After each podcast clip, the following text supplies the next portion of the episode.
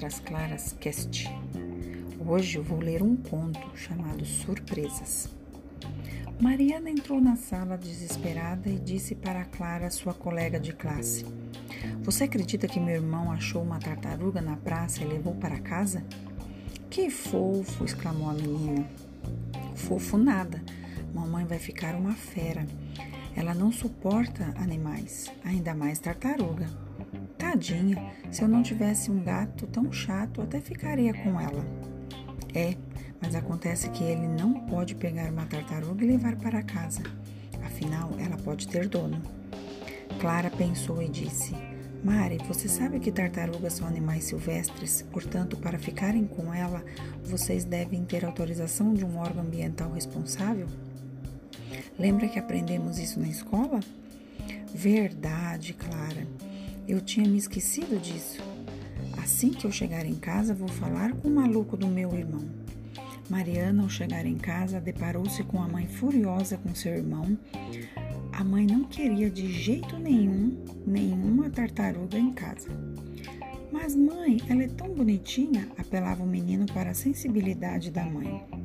Danilo, você vai procurar o dono da tartaruga hoje mesmo. O menino tratou logo de obedecer à mãe, escreveu o seguinte cartaz e colocou na praça: Achei uma tartaruga. A gente não pode ficar com ela. Minha mãe não deixa. Minha casa fica na Rua da Subida, 365. Os dias foram passando e o dono da tartaruga não apareceu.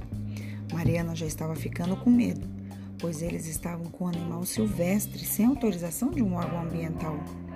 Mãe até que estava gostando da tartaruga, apesar de preocupada com o fato de estarem criando um animalzinho clandestinamente.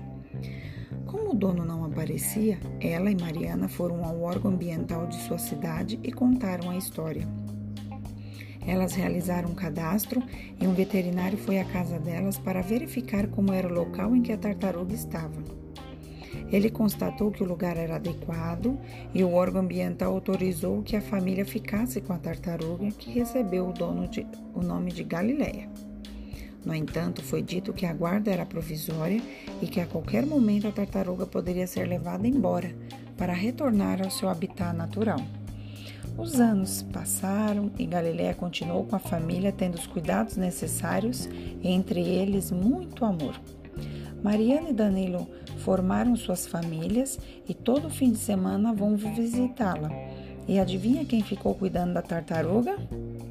Isso mesmo, a mãe, aquela senhora que não queria a Galileia.